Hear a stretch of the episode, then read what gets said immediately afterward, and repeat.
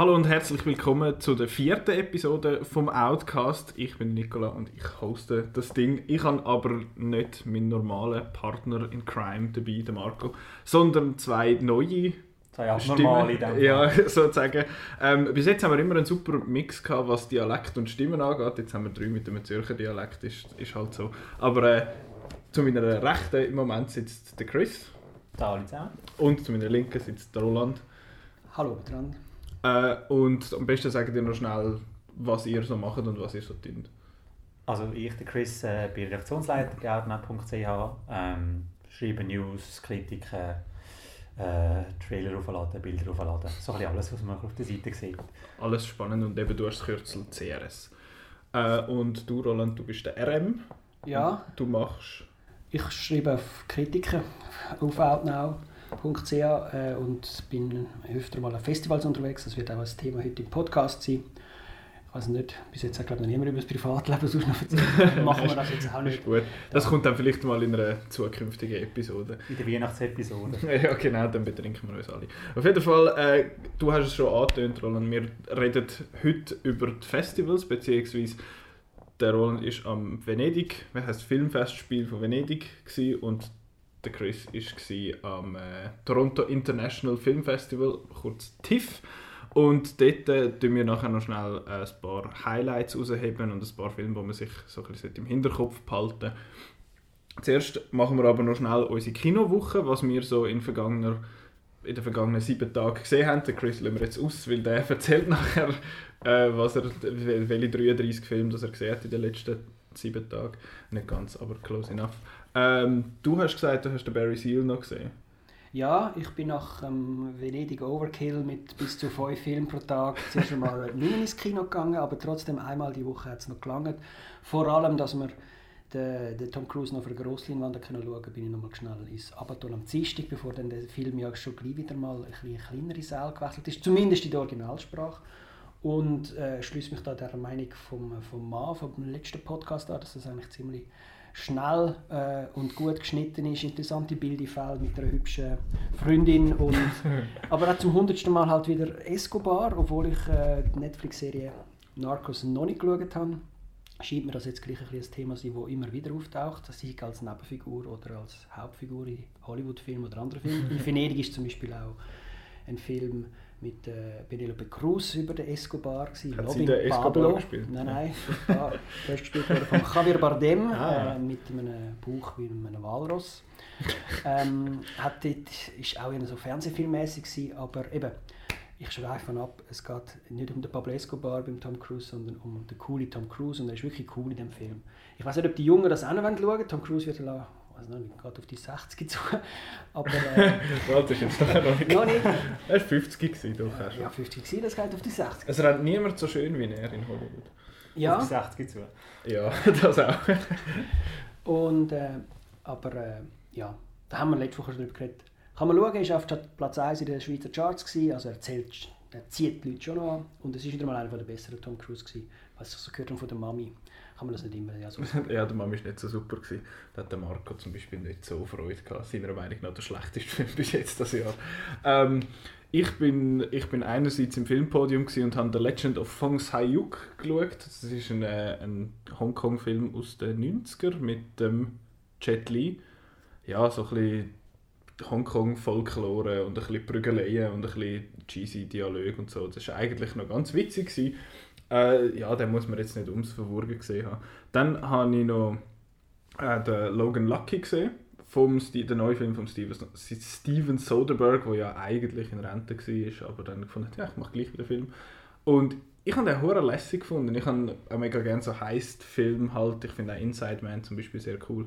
Und der hat, es ist nicht das, das wie sagen wir da, das, das Comedy- Feuerwerk, wo irgendwie so ein angekündigt worden ist oder so, oder auch teilweise als das, was es verkauft wird. Aber ich habe es einen coolen Heist-Film gefunden. Ich habe es witzig gefunden, dass der Daniel Craig mit so einem Hillbilly-Akzent hat müssen schwätzen und im Gegenzug der Seth MacFarlane hat britisch mit einem britischen Akzent reden.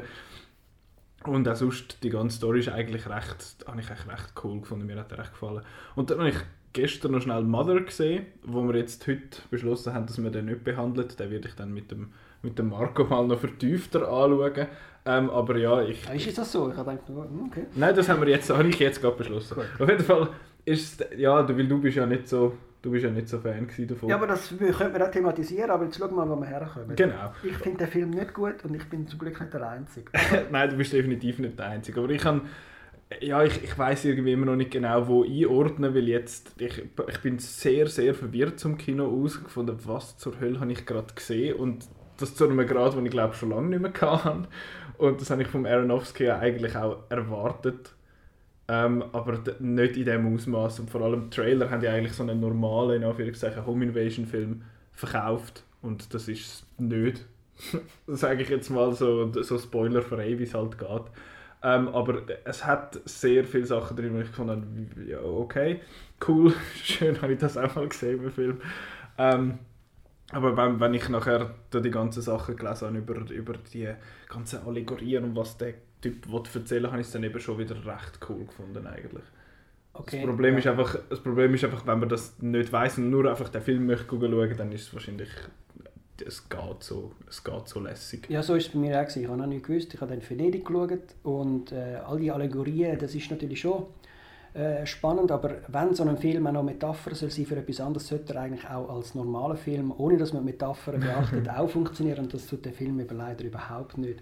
Und ich habe mich in dem Film oft mit befasst, warum jetzt die in dem Haus ständig barfuß rumläuft und dass Michelle Pfeiffer einen Tumbler von einer Wäschmaschine nicht kann unterscheiden und warum äh, ein Autor, der eine A4-Seite voll schreibt und nachher ein neues Werk präsentieren so viele Fans hat und so weiter. Das sind alles so Elemente, wo, wo wirklich dann überhaupt nicht funktionieren. Am Schluss ist es ja fast ein, ein Katastrophenfilm, nicht im Sinne von einer Katastrophe von Film, sondern es geht um eine Katastrophe wie Towering Inferno oder, oder sonst irgendwie Independence Day, weil einfach so viele Armeen noch auftauchen und so. Aber wir haben ja nicht viel Spoiler, weil es haben noch nicht alle gesehen, die da sitzen. ähm, Sehr gekürzt. Und, und so ist das mir eigentlich gegangen. Und eben, wir können jetzt gerade den Bogen zu den Festivals machen. Auf so einem Festival wird einmal Boot. Mhm. Äh, Das kommt also vor. Das passiert in einem normalen Kino sehr selten, das habe ich jetzt noch nie Genau. erlebt. Und äh, das sind manchmal so ein paar Einzelkämpfer, die einfach das Gefühl haben, sie müssen jetzt bauen. Aber jetzt bei dem äh, Venedig, das Jahr, ist wirklich sehr laut gebaut worden. Und ich habe zum ersten Mal auch mitgemacht, weil ich das einfach wirklich jetzt ein Zeichen gefunden habe. Der Aronofsky weiß das, er hat in Venedig Er mit- dass du gebaut hast. Nein, Hast du ihm gesagt?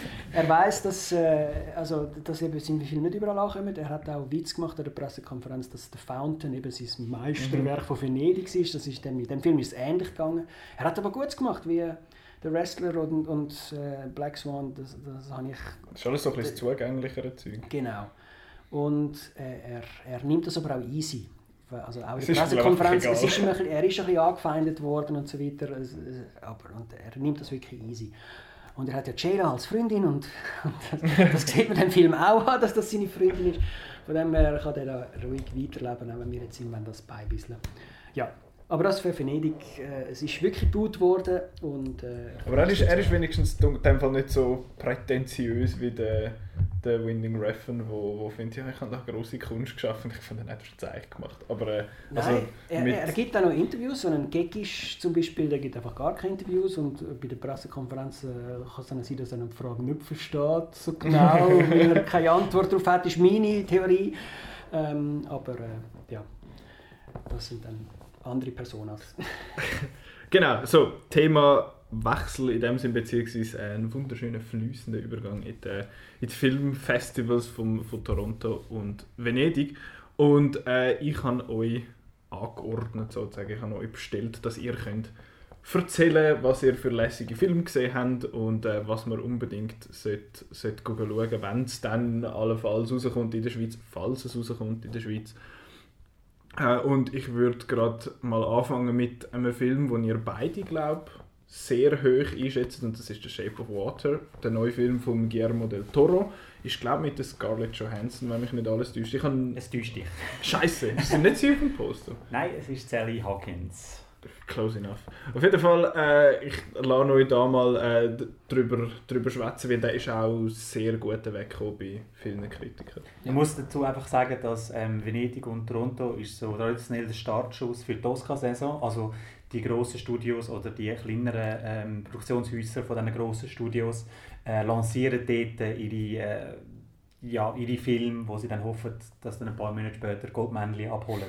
Und da hat äh, jetzt in Venedig hat das ein paar Mal wunderbar funktioniert. Äh, Gravity, Spotlight, La La Land, die sind alle in Venedig gelaufen.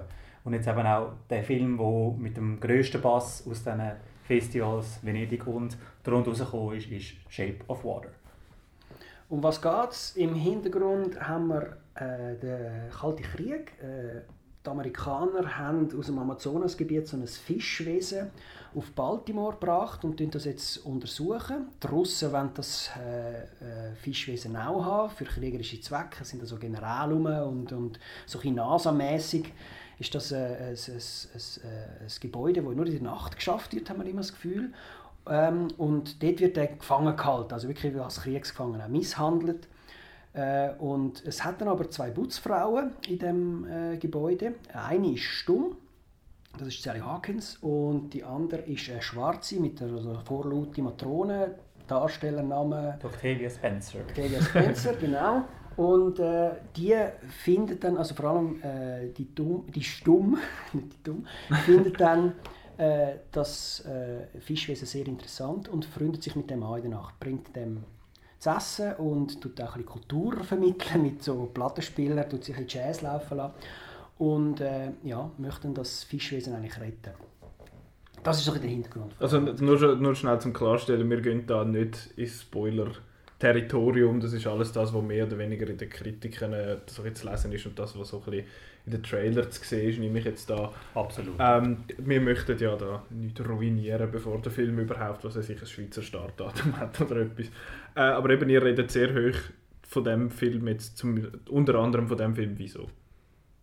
Es ist ein dunkles Märchen. Also der, der Guillermo del Toro hat sich so einen Ruf verarbeitet, dass er ähm, zwar wenn man den Plot liest, oh, das ist ein Kinderfilm, man schaut dann aber den Film und kommt dann verstört raus. Pans Labyrinth ist so das mhm. beste Beispiel davon. Und jetzt auch da hat es wieder geschafft, so die mega äh, faszinierende Mischung anzubringen. Ja, eben, es, es tönt nach einem Märchen. Man könnte sagen, es ist einfach eine Prinzessin, die, die ein Fischwesen trifft.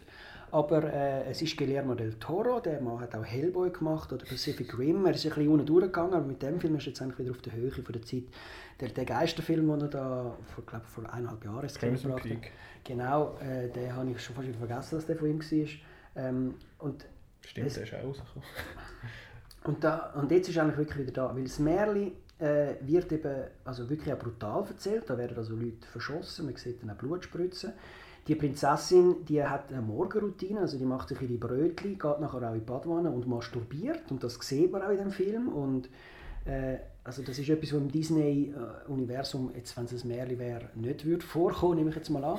Sie hat einen, einen, einen schwulen Freund, der in den 60er Jahren auch noch ein Problem hat mit, mit Coming Out und so und äh, versucht mit jemandem anzubandeln, aber dann äh, nicht äh, ankommt bei dem und dann aus, aus den Beiz rausgerührt wird, sobald man merkt, dass der homosexuell ist. Die Schwarzen sind auch noch nicht so weit, wie sie könnten sein. Es gibt Leute, die nicht bedient werden. Äh, Octavia Spencer hat auch ihre, ihre grosse Mühe. Sie wird als You People angesprochen, ähm, teilweise in dem Film. Äh, ja, es hat, es hat verschiedene Facetten. Also, sie wohnt auch, die äh, Putzfrau wohnt auch über einem Kino, wo keine Leute mehr reingehen, weil der Fernseher dann dort erfunden worden ist und keine Leute mehr ins Kino gehen. Das bringt er auch noch rein, der Guillermo del Toro, als, als Kinoliebhaber. Ähm, also es, hat, es ist wirklich faszinierend. Und der Film sieht auch äh, super cool aus. Er hat alles so Unterwasserfarben, die Zimmer, wo, wo die drin wohnt. Das geht ein bisschen wie ein Aquarium.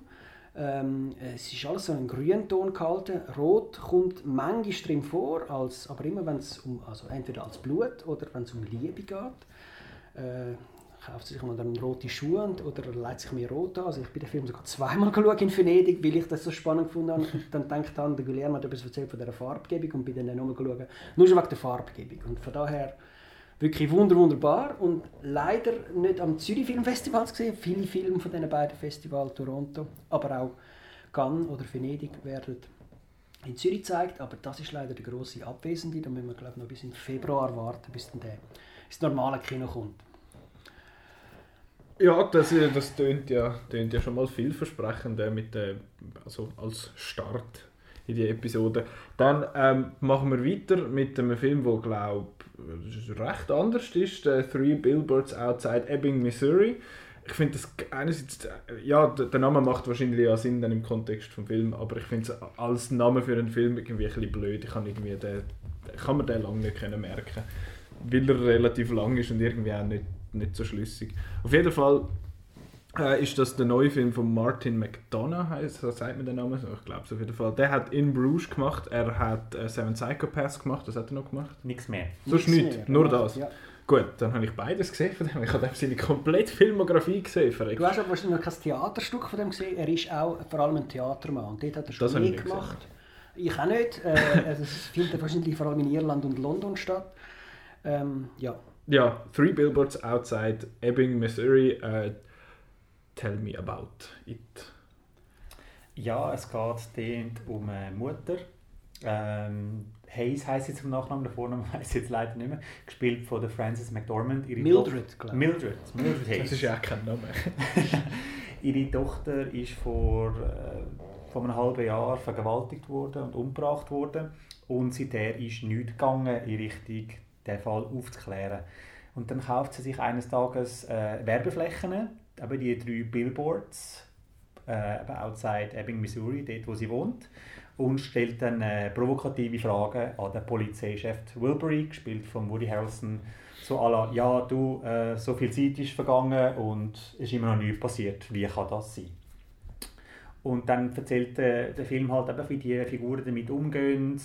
Und ja, es klingt jetzt alles recht schwer, aber es ist eine schwarze Komödie.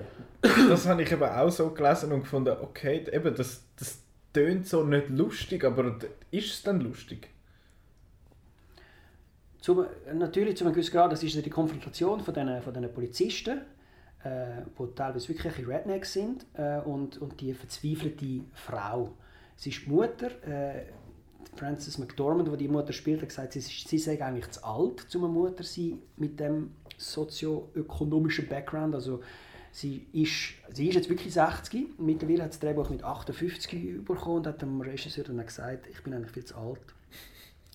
Äh, ich habe nicht mit 40 erst eine 20-jährige Tochter bekommen. Also wenn ich so aus, aus dem Missouri bekomme, Missouri gibt es, hat der Regisseur gesagt, es gibt aber kein Ebbing. Also das ist keine wahre Geschichte, äh, aber ähm, es, es tut dann nichts zur Sache. Es geht einfach auch um den, um den Bible Belt, wo die, wo die Menschen wohnen. Ähm, und die Konfrontation gibt aber dann schon lustige Sachen. Also einfach, weil sie, äh, weil sie, weil sie zurückgibt den Polizisten oder die Medien, die auftauchen und nachher die Billboards äh, thematisieren. Das Lokalfernsehen kommt vorbei. Das sieht man auch im Trailer, wie sie dann die anflucht und so weiter. Das sind so die, die lustigen Sachen.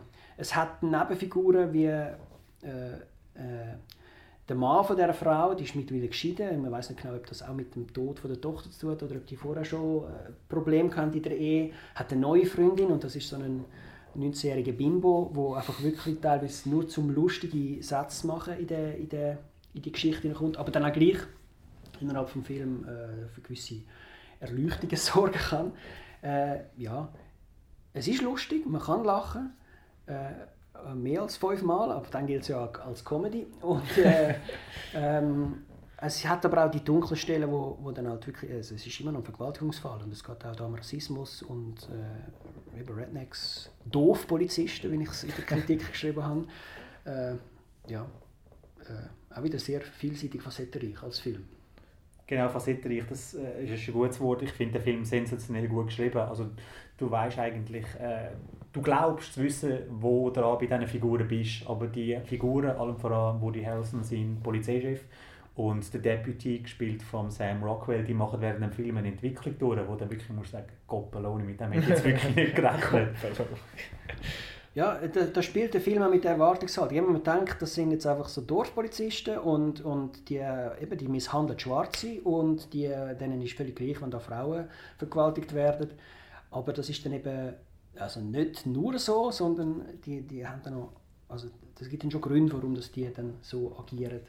Und eben, sie agieren auch nicht nur so, wie man eben denkt am Anfang, dass sie müssen sein Das klingt alles sehr Äh, spannend. Der Ding spielt noch mit, der Tyrion aus Lannister. Tyrion Lannister, auch das eine sehr Peter interessante- Dinklage, wie er in. Wirklichkeit heißt.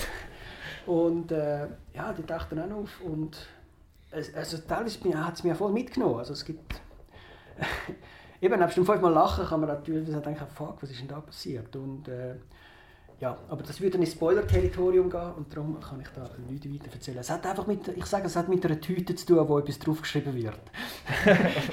okay, was auch immer so das eine, so einen Sack, so einen Sack, wo man etwas draufschreibt. Aber für das okay, ins Kino gehen schauen.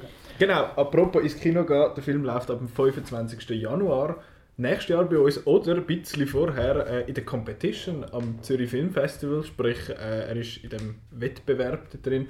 Da können wir gerade mal schnell ein kleines Intermezzo machen. Was bedeutet das, der Wettbewerb? Da gibt es ja an all diesen Filmfestivals, oder? Richtig, ja. Zu Venedig äh, ist er einmal nicht so aussagekräftig, weil sie lieber die obskureren Filme auszeichnen. Das Jahr hingegen haben sie sich für den Shape of Water entschieden. Und ja, das, das ist mal ein gutes Zeichen in Richtung Oscars. Äh, in Toronto ist es so, dass die einen Publikumspreis haben. Da tun einfach alle voten, die den Film schauen, also die Masse. Dort ist jetzt der Gewinner noch nicht bekannt. Okay. Also eben Wettbewerb, es, es, es gibt einen internationalen Wettbewerb in Venedig, das, das gibt es auch in Cannes und in Locarno. Ähm, sie sind jetzt, die Filme sind nicht so obskur wie in Locarno. Es gibt äh, Arthouse-Filme in diesem Wettbewerb, so muss es auch sein. Äh, aber auch die sind das Jahr jetzt in Venedig außergewöhnlich gut gewesen. Ich tue jetzt nur einfach zwei erwähnen, die noch keinen Schweizer Verleih haben. Aber einer ist Foxtrot aus Israel über einen äh, Soldat an einem Außenposten der israelischen Armee, wo man meint, er sei tot, aber er ist dann nicht tot. Seine Eltern verzweifeln schon fast und dann kommt aber raus, dass er gleich noch quick lebendig ist. Oder äh, Angels Wear White, äh, auch wieder ein, ein Missbrauchsfall, das mal aber zwei Schulmädchen, die in einem Hotel äh, äh, misshandelt werden, irgendwo an der Küste vor, also Funchuan heißt die chinesische Provinz, das ist vis-à-vis von Taiwan. Ja. Äh, und dort hat es ein Mädchen, das dort auch am Aufpassen ist an der, an der Rezeption, das sieht auf der Videoüberwachung, äh, aber nachher irgendwie nichts sagt. Und man folgt dem, dem einen missbrauchten Mädchen und dem, dem auch nicht, noch nicht 20-jährigen Rezeptionistenmädchen, wo aber auch wieder eine Putzfrau eigentlich wäre. kommt wieder zu Shape of Water. Ähm, das sind auch herausragende Filme das Jahr. Letztes Jahr zum Beispiel hat ein dreieinhalbstündiger Schwarz-Weiß-Film aus, äh, aus den Philippinen in Venedig gewonnen. Das gibt es also auch. Das Jahr sind wir mit äh, äh, Shape of Water in einem ganz anderen Territorium. In Zürich gibt es den internationalen Wettbewerb auch. Es gibt aber auch einen Dokumentarfilmwettbewerb. Äh, und es gibt vor allem die Gala-Premiere. Und wir haben jetzt also ein bisschen äh, erstaunt gezeigt, dass Three Billboards Outside Ebbing, Missouri nicht eine Gala-Premiere ist, sondern wirklich nochmal den Wettbewerb mitmachen darf um zum Scherz kann man sagen, der Film hat wahrscheinlich schon gewonnen. Obwohl man äh, die anderen Filme noch nicht gesehen hat. Äh, und das sind dann vor allem eher so Weltpremieren. Zürich ist da ein spezieller, die müssen nicht unbedingt auf die Weltpremiere schauen. Und es gab, glaube ich, der erste, zweite oder dritte Film, ist es nicht? Das kommt mir jetzt gerade in den Sinn. Die haben doch irgendwie den Wettbewerb müsste ist für erste, zweite oder drittlingswerk sein und da jetzt der McDonald's so wenig ja. Film gemacht hat, obwohl er schon der Man ist, äh, kann er jetzt vielleicht da gleich noch mitmachen. Das wäre vielleicht ein Grund. Aber äh, ja, Jusqu'à la Garde ist auch noch im internationalen Wettbewerb, ein anderer Film aus Venedig. Habe ich leider nicht gesehen, aber Kollegen äh, vom, aus dem Korrespondentenpool von Venedig haben den auch sehr gut gefunden. Äh, ja. Das für Zürich. Genau, dann haben wir, apropos Zürich, haben wir noch einen Film, wo ihr zweimal nicht die gleiche Meinung habt, Shape of Water und äh, äh, Three Billboards, nennen wir jetzt den kurz halber äh, haben die jetzt beide sehr ähnliche bis gleiche Meinung gehabt. Und dann haben wir noch den Film Downsizing mit dem Matt Damon. Ja. Das stimmt. Ähm, und der läuft auch am ZFF einmal. Ich habe ihn leider dann nicht geschaut, das ist sehr schade. Ähm, weil du, Roland, hast ihn gut gefunden und du, Chris, du nicht so. Äh, erklär, erzähl doch zuerst mal schnell, um was es geht. Also ist, ist es ein Sequel zu äh, Honey, I Shrunk the Kids? Ja. ähm, oder Ant-Man. Oder The Little Indian, oder? Ein Indian in the Cupboard gibt es ja auch noch. Ja, genau, so. ja. Äh, ähm, das ist, äh, nein, natürlich nicht. Sh das, Shrinking Cinematic Universe. Genau, Shrinking Cinematic Universe. ähm, also so, es, es geht wirklich um, ums Menschenschrumpfen. Äh, die Ausgangslage da ist, dass irgendwelche norwegische Forscher herausgefunden haben, wie man Menschen auf ein Zwölftel von ihrem äh, von ihrer Größe kann schrumpfen lassen. Sie sehen das als Durchbruch beim Problem der Überbevölkerung. Äh, man kann also viel weniger Abfall produzieren. Äh, sie machen dann wirklich äh, Tests, den 36 Menschen schrumpfen, machen aus dem eine Community, die dann irgendwo versteckt unter Ausschluss von der Öffentlichkeit einfach mal getestet wird. Überleben die, können die Kinder zeugen, äh, haben die sonst irgendwie einen Nebeneffekt oder irgendwas von, am Hand von dem Schrumpfen. Und die leben nach zwei, drei Jahren so und dann kommen sie mit so einem Abfallsack auf die Bühne an der internationalen Vorstellung, wo dann die wissenschaftliche Gemeinschaft zum ersten Mal gehört von dem Schrumpfprozess. Wir kommen jetzt eben mit dem Abfallsack vorbei und sagen, hört, so viel Abfall haben die Leute innerhalb von zwei Jahren gemacht, äh, im Vergleich zu was sonst 36 Menschen produzieren, ja, ist das äh, natürlich überragend. Und so wird das mal als Umweltproblemlösung äh, in die Welt gesetzt. Das ist aber nachher eine riesige Sensation, es werden immer mehr Menschen geschrumpft. gibt dann eine Frage, hat so ein geschrumpfter Mensch noch das gleiche Stimmrecht wie ein voll äh, grosser Mensch? Äh, und das sieht dann auch der Matt Damon, äh, irgendwo aus Wyoming sitzt er dort und vor dem Fernseher und findet das von Anfang an super spannend. Und Jahre später gibt es dann wirklich so eine Art Disneyland, wo man sich kann schrumpfen kann. Äh, es gehen viele Herren nicht aus Umweltschutzgründen oder so, sie finden es einfach geil, dass sie dann viel reicher sind, als sie eigentlich wären. Beispiel im Film ist, die, der Matt Damon und seine Frau, gespielt von der Kirsten, Kirsten Wick, hat, haben irgendwie 50 bis 80'000 Dollar gespart und das sind dann umgerechnet in, in dem Leisureland, äh, wo sie reingehen, sind das etwa 12 Millionen. Also sie können Villen leisten und, und haben eigentlich ein gutes Leben. Und darum gehen die, die meisten Amerikaner wegen so etwas in so ein Leisureland. Der Entscheid wird also gefällt. Er und seine Frau wollen sich schrumpfen lassen und in das Leisureland ziehen. Alles wird gemacht. Mit dem lässt sich schrumpfen, äh, wacht dann auf und muss leider feststellen, dass seine Frau den Schwanz gezogen hat und nicht hat mitkommen und sich scheiden lassen und überhaupt das ging gar nicht. Und er ist dann ganz allein im grossen Haus und hat keine Frau mehr und wird ein bisschen depressiv. Und das sind aber dann erst die ersten 10, 10 Minuten, 4 Stunden von dem Film und dann geht es nämlich noch viel weiter los und das ist dann auch wieder sehr überraschend, was dort alles kommt. Aber es sind nicht alle gefallen. Also ich, ich höre hör einen gewissen Enthusiasmus, eine gewisse Euphorie dem Film gegenüber. Äh, äh, raus bei dir. Ich habe das Gefühl, der Film war so in einer Venedig-Bubble.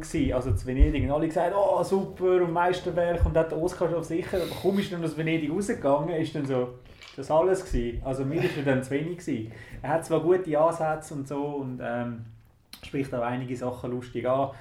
Unter anderem auch, dass, ähm, dass eben die, die das nicht wegen der Umwelt machen, sondern einfach mal einen Neuanfang machen oder halt wegen Geld, wie der Roland schon richtig gesagt hat. Aber ich habe visuell von dem Film mehr erwartet. Also ich habe zwischendurch fast vergessen, dass die geschrumpft sind. Also du bist dann wirklich in dieser Community, wie es dann schräg kommt. Der Matt Damon darf einmal äh, eine normal große Rose mit beiden Händen äh, umtragen. Das sieht lustig aus. Aber, an einem gewissen Punkt habe ich dann völlig vergessen, dass ich einen, äh, einen Film über geschrumpfte Menschen schaue. Das habe ich ein bisschen schade gefunden. Ich finde, ein, äh, ein Michel Gondry oder ein Terry Gilliam hätten mhm. visuell ein bisschen mehr aus dem Film gemacht Jetzt ist es einfach auch also eine Analogie auf viele Sachen. Aber ich kann nicht visuell. Ja. Okay. Mehr wollen.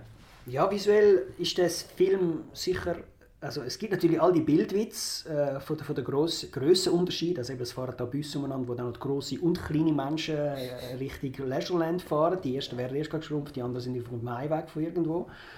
Ähm, logisch, und, oder haben wir gesehen, mal riesige Wodkaflaschen, die natürlich dann in so einem Leisureland oder bei diesen geschrumpften Menschen für Jahre haben.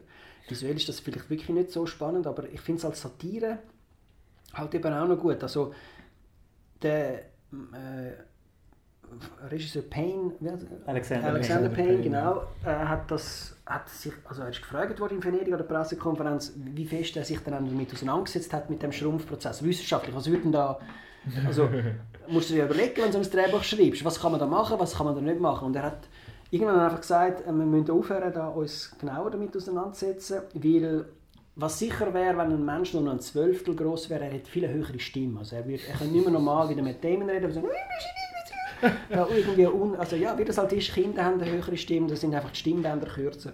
Er könnte vielleicht sogar fliegen, also man, man könnte, er könnte so Flügel anlegen und, und er würde wahrscheinlich dann ein bisschen rumgumpen, weil die Gravitation einfach für uns 80 Kilo Menschen gedacht ist, oder 50 Kilo, wenn wir Damen sind. Und, äh, äh, äh, und nicht für, äh, für eben ein paar 100 Gramm mäßige. Ähm, aber es, der, der Schrumpfprozess ist dann eben wirklich spannenderweise von verschiedenen Völkern dann anders aufgenommen worden. Also eben die Amerikaner machen daraus ein Geschäft und ein Disneyland und äh, wir werden alle reich. Der Dream kann gelebt werden, wenn du geschrumpft wirst. Die Norweger, super, man macht äh, Umweltschutz. In Vietnam oder in Südostasien wird das aber zum Schmuggeln gebraucht und so also, Oder auch als Strafe. Für, äh, also wer Dissident ist und gegen die Regierung ist, kann gestraft geschrumpft werden. Es gibt eine Figur, die dann eben so in den Film hineinkommt.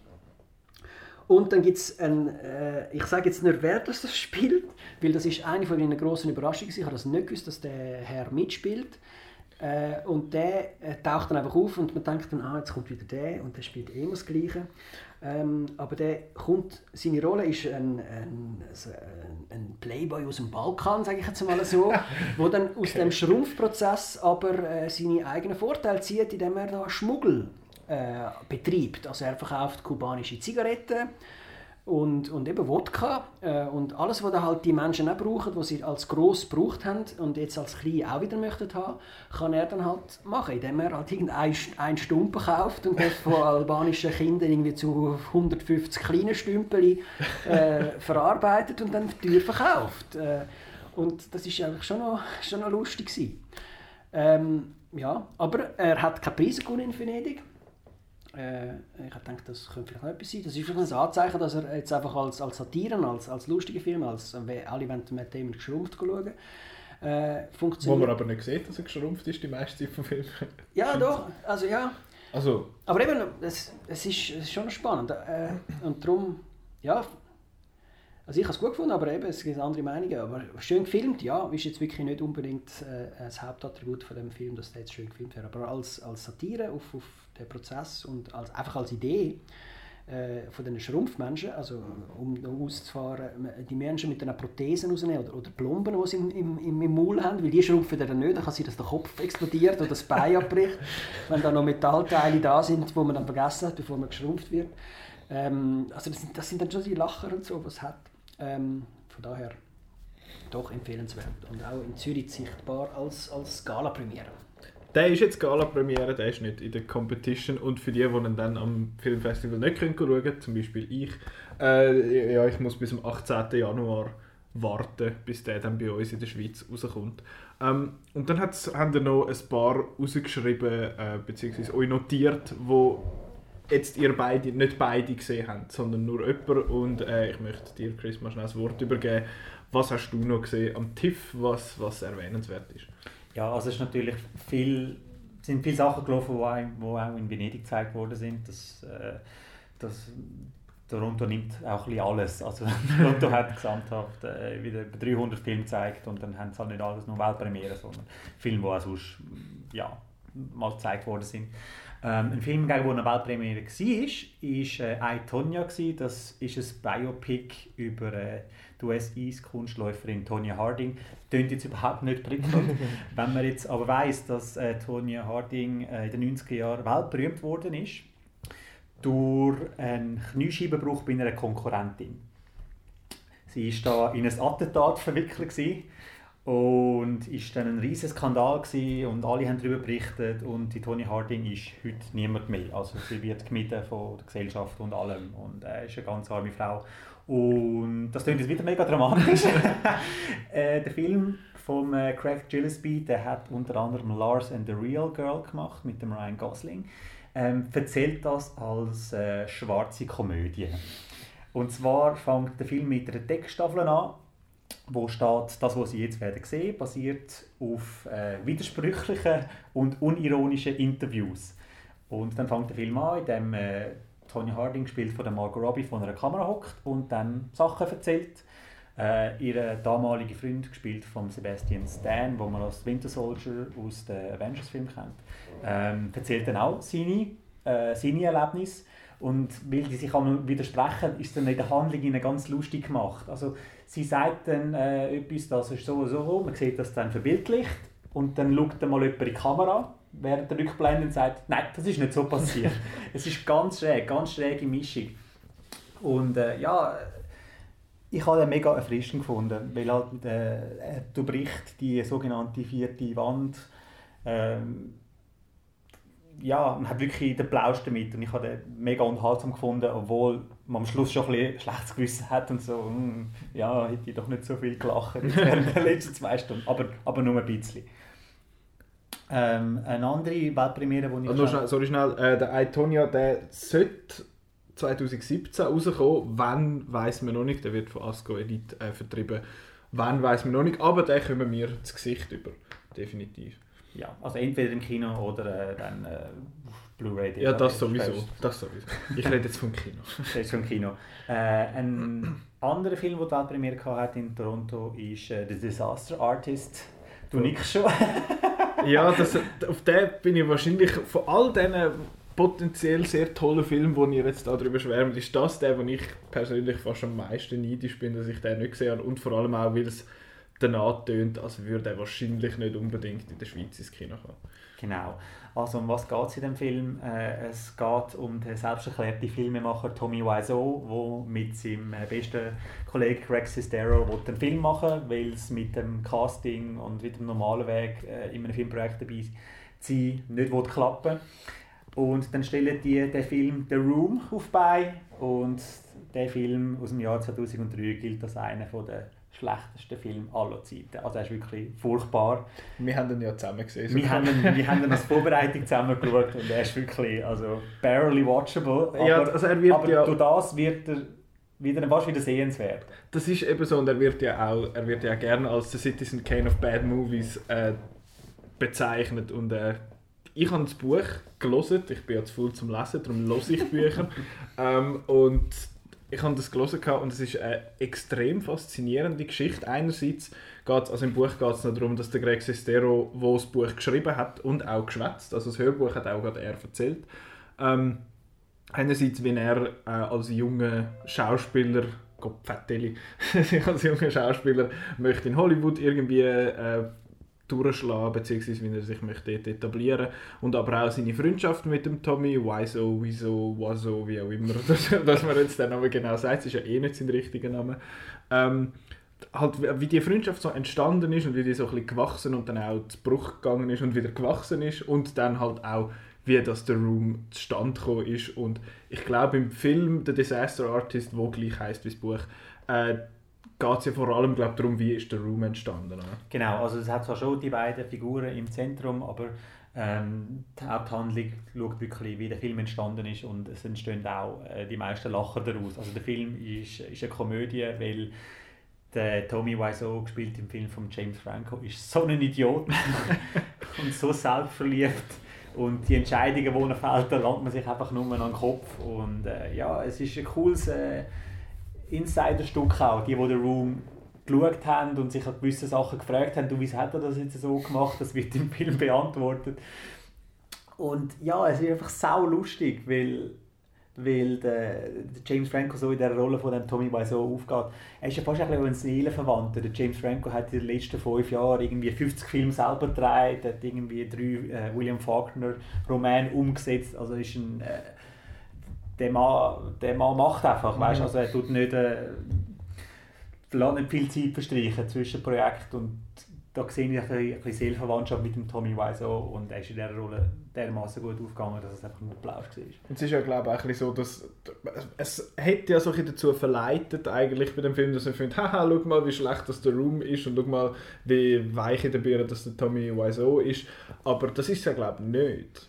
Nein, es ist auch ein Film äh, über, über Freundschaft oder? und äh, auch die, die, Kraft, die Magie von Film. Also am Schluss sind es dann an der Premiere und so und alle lachen, aber dann, das, was sie mitnehmen, ist dann, ja, sie lachen uns jetzt zwar aus, aber schau, wir haben so viel Freude ja. gebracht an die Menschen und das ist ja das ist ja eigentlich auch schön. Also es ist ja. auch ein eine Liebeserklärung an, am Film selber. Und es ist ja auch, also im Buch ist es zumindest so, dass immer wieder durchkommt, dass der Tommy Wiseau einfach eine wahnsinnige Leidenschaft hat und einen wahnsinnigen Willen und finde, ich will das jetzt einfach machen, weil das ist mein Werk und das ist mein Ding und ja, ich freue mich freue mich sehr, wenn ich dann den irgendwann mal ins Gesicht bekomme. Bis dann muss ich dann halt den Room zwölfmal noch schauen. Aber es empfiehlt sich wirklich, den Room zuerst zu schauen. Also auch die, die den Room vielleicht dann nicht gesehen haben, der Film ist wirklich lustig aufgrund von dieser Figur Tommy Wiseau. Einfach alle Inside-Jokes kommt man natürlich erst über, wenn man äh, den Room gesehen hat. Ein Film so schlecht, dass man eigentlich fast muss gesehen haben. Ich finde auch, aber es ist, es ist ein Film, der in der Schweiz nicht wirklich angekommen ist. Eben, du, Roland, du hast gesagt, du hättest bis zu unserem Podcast Episode 3, wo ich schnell darüber geschwätzt habe, nie etwas von dem gehört. Nein. Und der Marco hat auch gefunden, das letzte Mal, eben, er hätte den nicht gesehen und irgendwie sagt nie ganze Sachen. Der ist bei uns in Europa allgemein oder allgemein außerhalb eigentlich von, von The Americas ist er nicht wirklich, nicht wirklich angekommen.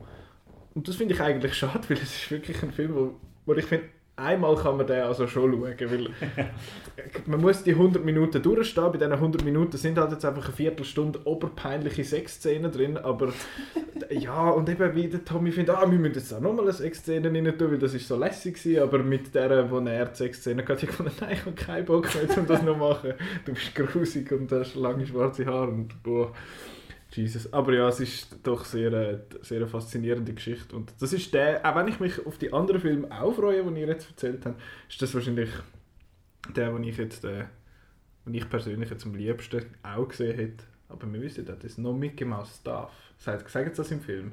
Und das ist, das ist eins von diesen Zitat, wo im Buch ständig vorkommt, dass der Tommy findet, ja, wir machen jetzt da wie die grossen Studios no Mickey Mouse Stuff. Und das, ist, äh, das finde ich sehr lustig, vor allem weil Disney jetzt äh, etwas die, der grösste Film ist, der am meisten Geld ever gespielt Ich glaube, es wird einmal erwähnt, wo sie ähm, kurz vor Drehbeginn, wie sie haben, äh, die erste Szene, wo es dreht, ist, ähm, wo ein Drogendealer am... am der Chris R der Chris R. am, wie heißt er, wie heißt er? Danny. Der Danny. Oh, hi, der Danny, Danny. Der Danny bedroht und das spielt in einer, in einer Hallway. Und dann fragt dann der Regieassistent gespielt von Seth Rogen, du, äh, wieso drehen wir das da in der nachbarten Hallway, wenn wir da außen eine Hallway haben? Und dann sagt er, ja, no Mickey Mouse darf, so real movie. Ja, yeah, we're gonna make it like big movie, Hollywood movie. Ja, also es ist, ich finde es sehr faszinierend. Da habe ich jetzt am meisten fast dazu gesagt, obwohl ich den Film selber nicht einmal gesehen habe. Ähm, Hast du gerade noch einen, den du möchtest ja, erzählen? Ja, also es ist, äh, der, der, Jim Carrey ist wieder auftaucht in Venedig. Das ist ja eigentlich ein bisschen, der malt jetzt ja mittlerweile. Auf Vimeo kann man ja schauen, was der so äh, jetzt malt. Es gibt so einen kleinen Doc, drei Minuten, wo er so zeigt, wie viel Farbe Quasi ein Downside. Das er braucht, ja. Also man hört ja eigentlich nicht mehr so viel von ihm. Ähm, er hat aber äh, ist in Venedig auftaucht. Ich weiß nicht, ob er in, in, in Toronto ist, glaube auch. Ist er auch, ist auch. Äh, sie hat das vorstellen. Und zwar geht es um den Film mit dem noch längeren Titel als Three Billboards. Der heißt nämlich Jim and Andy, The Great Beyond, The Story of Jim Carrey and Andy Kaufman, featuring a very special contractually obliged mention of Tony Clifton. das hast du jetzt nicht auswendig aufgesagt. Nein, das habe ich jetzt müssen nochmal nachschauen. Dann hat vorher der Computer das Ping irgendetwas gemacht. Äh, ich muss das nochmal schnell nachschauen. Ähm, der Jim Carrey äh, hat äh, der Andy Kaufmann gespielt im, im Film Man on the Moon. Äh, der Mondmann ist der deutsche Titel. Gewesen.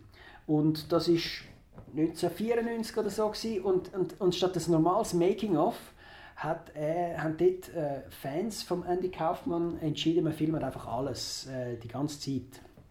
Und äh, das wäre jetzt einfach etwas ganz Normales gewesen, dass einfach überall im Film sind. Nur der, der Jim Carrey hat damals entschieden, er spiele den Andy Kaufmann und sein alter Ego, der Tony Clifton, äh, die ganze Zeit. Äh, und zwar, auch wenn er im, im, äh, im Wohnwagen war oder äh, heimgefahren worden ist, er hat eigentlich nie aufgehört, den, der, der, äh, der Andy Kaufmann oder eben der Tony Clifton noch schlimmer mit so einem Buch und äh, äh, auch wieder ein bisschen rassistisch und überhaupt nicht witzig und so weiter sein. Der Milos Forman ist der Regisseur gewesen, Amadeus-Regisseur äh, von dem äh, Film und der hat teilweise, man sieht in der Doku, äh, wo jetzt eben das Material aufnimmt von der Ding, nachdem es etwa 20 Jahre unter Verschluss war, wie der verzweifelt mit dem Jim Carrey und an ihn hersteht und sagt, kann ich jetzt mal mit dem Jim Carrey reden und vielleicht fragen, was wir morgen drehen oder so.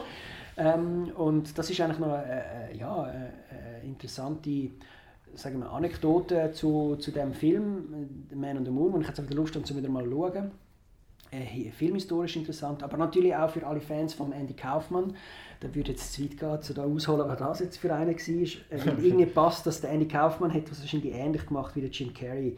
Äh, wirklich die Leute ein bisschen verstört äh, und äh, aus, dem, aus dem Rahmen rausfallen. Und, äh, also für die, die Andy Kaufmann nicht kennen, aber vielleicht der Tony Erdmann. Äh, Tony Erdmann ist ganz klar äh, eine Figur, die äh, Inspiration gezogen hat. Das hat Marinati, die Regisseurin von Tony Erdmann, gesagt, vom Andy Kaufmann und vom, vom Tony Clifton.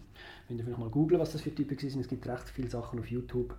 Der hat zum Beispiel auch Frauenwrestling gemacht und irgendwann entschieden, er sei jetzt der Intersexual Wrestler, der erste und der beste auf der Welt und jetzt muss er gegen Männer kämpfen und hat nachher immer aufs Dach bekommen von einem, von einem richtigen Wrestler. Das ist aber dann alles so inszeniert gewesen, eben, wie auch beim, beim Jim und Andy The Great Beyond.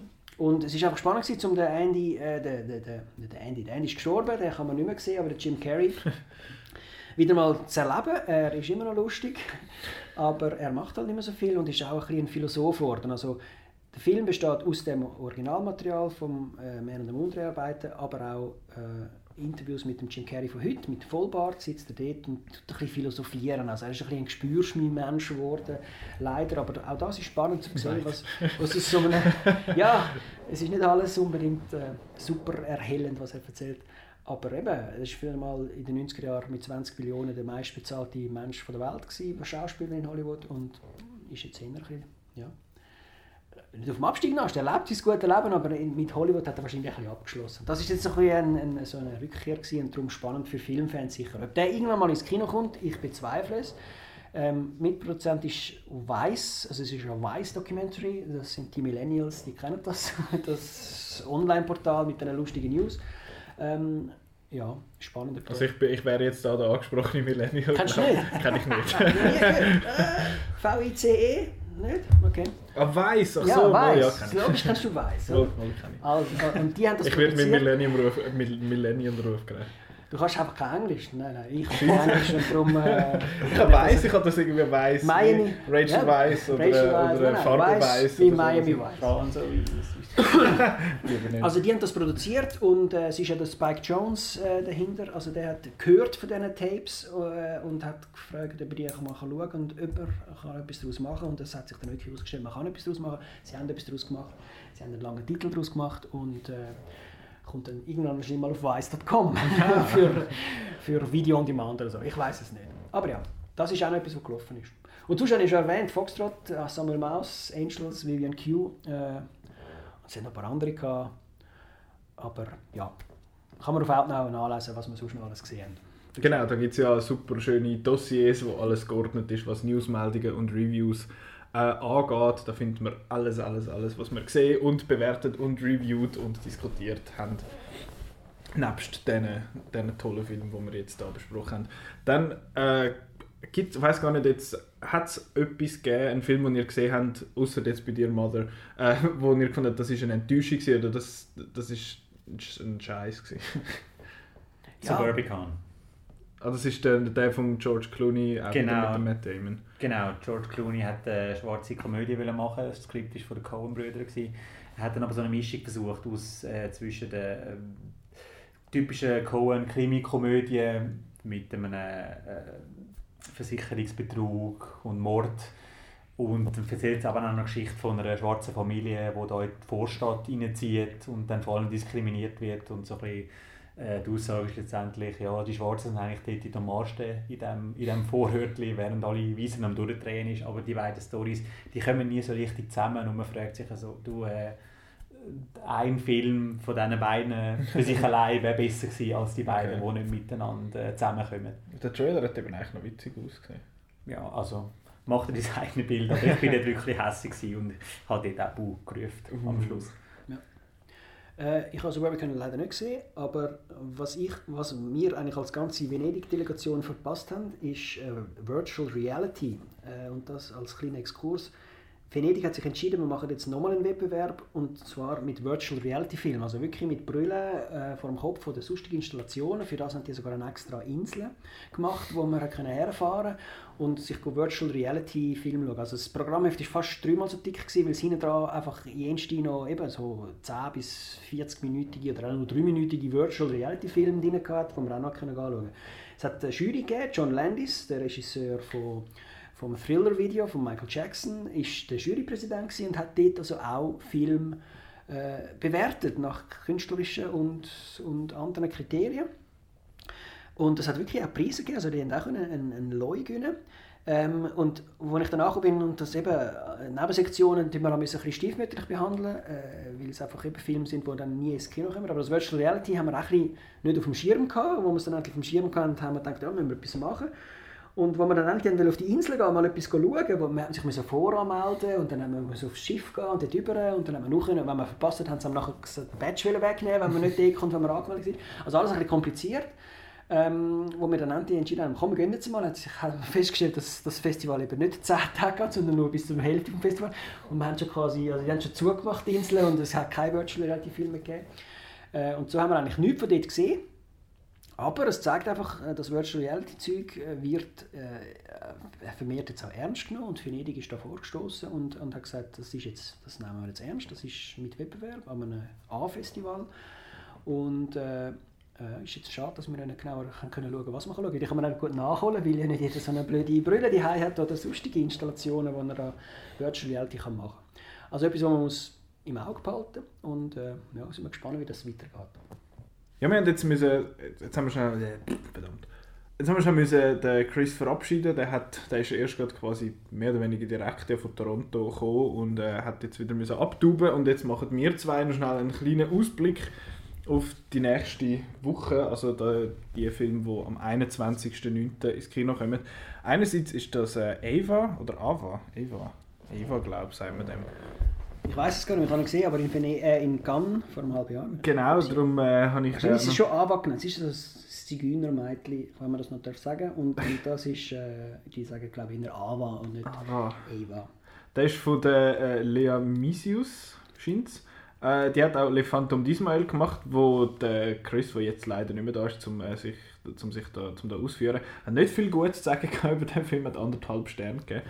Jetzt mal. Für, den, für das Erstlingswerk jetzt hat sie aber Ava rausgebracht, wo du gesehen hast, eben wie gesagt in Cannes.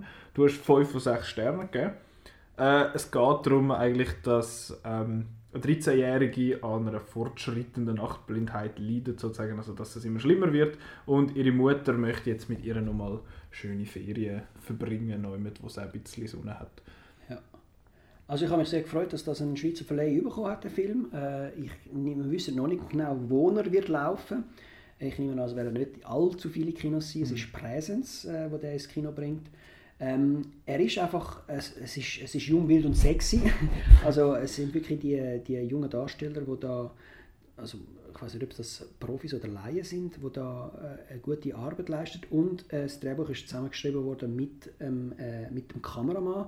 Und darum hat es auch verschiedene Bildideen in dem Film, wo, wo das Ganze ein bisschen über den Durchschnitt äh, heben von, der, von diesen Filmen, was sonst um, um junge Mädchen, Coming of Age äh, äh, die im Arthouse-Bereich öfter mal vorkommen, äh, äh, raus, also über, über das normale Niveau raushebt.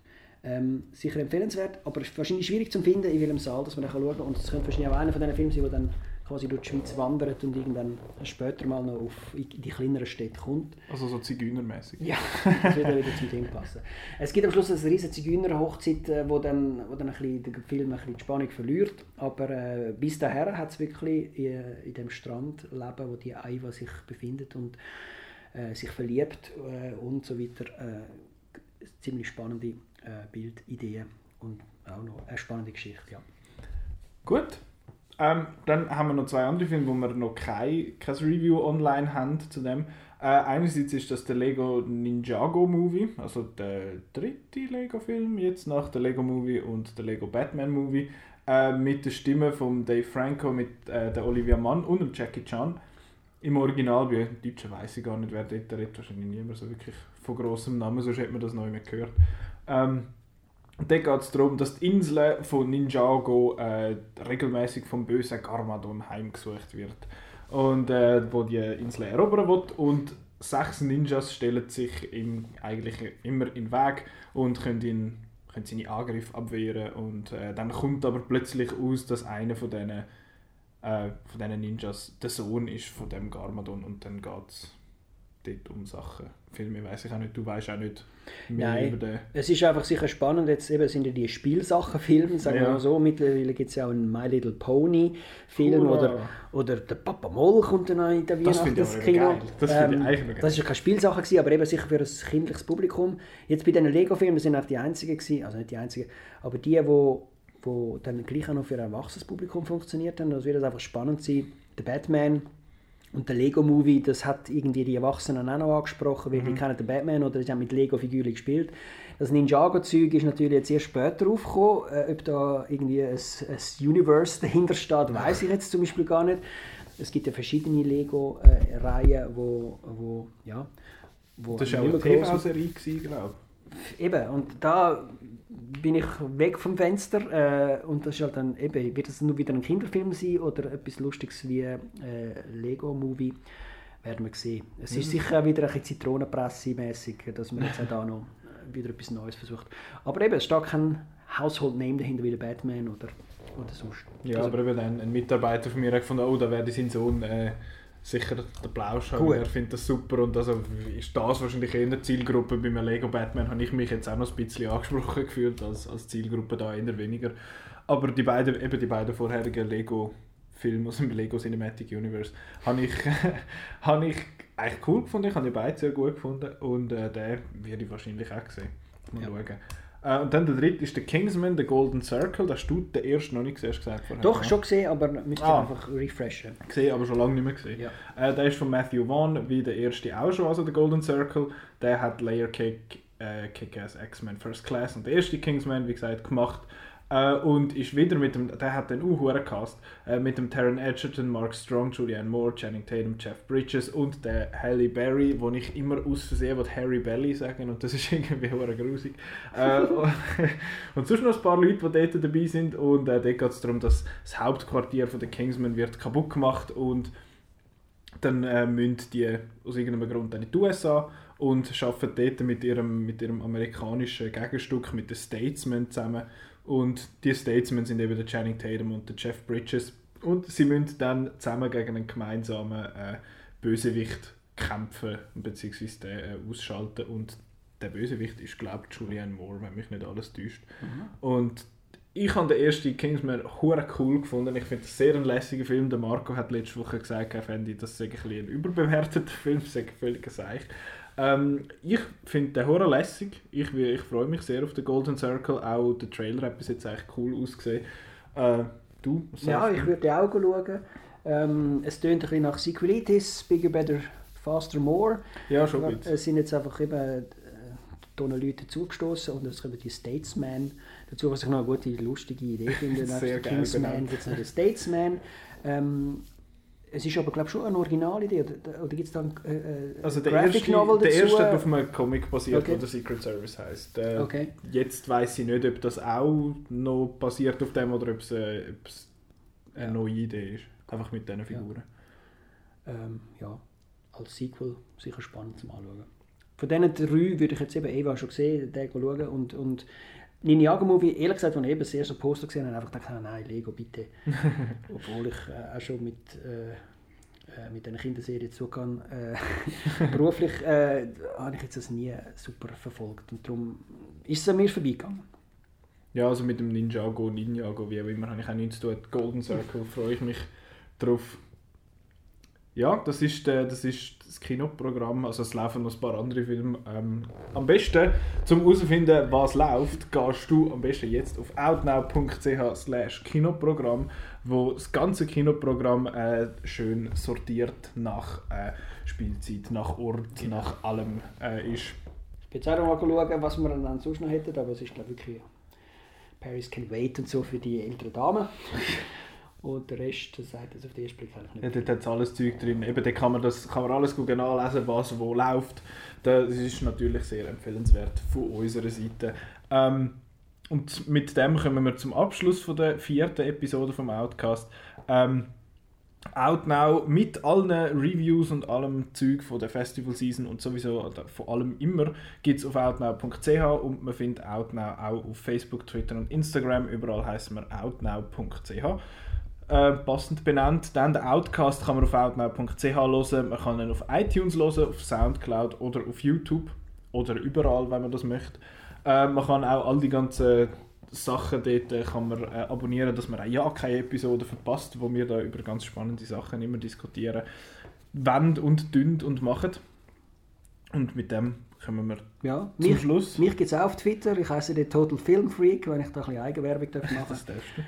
Total Film Freak. Mal schauen, ob da irgendjemand lost und nachher auch dort äh, anklickt. Das ist dann jetzt ein Lackmustest am Schluss von dem Podcast. Ähm, aber ansonsten, ja, hat es mich gefreut, da mal mitzureden. Ja, du bist ja, du bist ja im Original-Outcast bist du ja nie dabei gewesen. Jetzt sind wir bei der vierten Episode und schon habe ich die Halbredaktion mal vor, vor das hohe Mikrofon angezwängt. Ich bin wie Statesman, komme bisschen später Ja, genau. Geschehen. Die haben wir eigentlich auch wieder dabei haben beim Game of Thrones Cast, aber der... Wegen Ja. Venedig hat dann das nicht geklappt. Ja, und dann, wenn, ich glaube, wenn du dabei gewesen wärst, dann wäre die Episode etwa vier Stunden gegangen.